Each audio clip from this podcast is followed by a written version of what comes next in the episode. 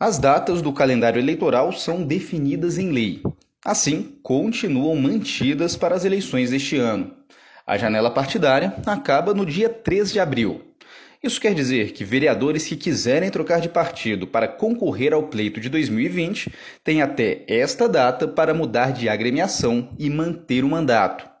O dia 4 de abril marca o prazo de seis meses antes da votação.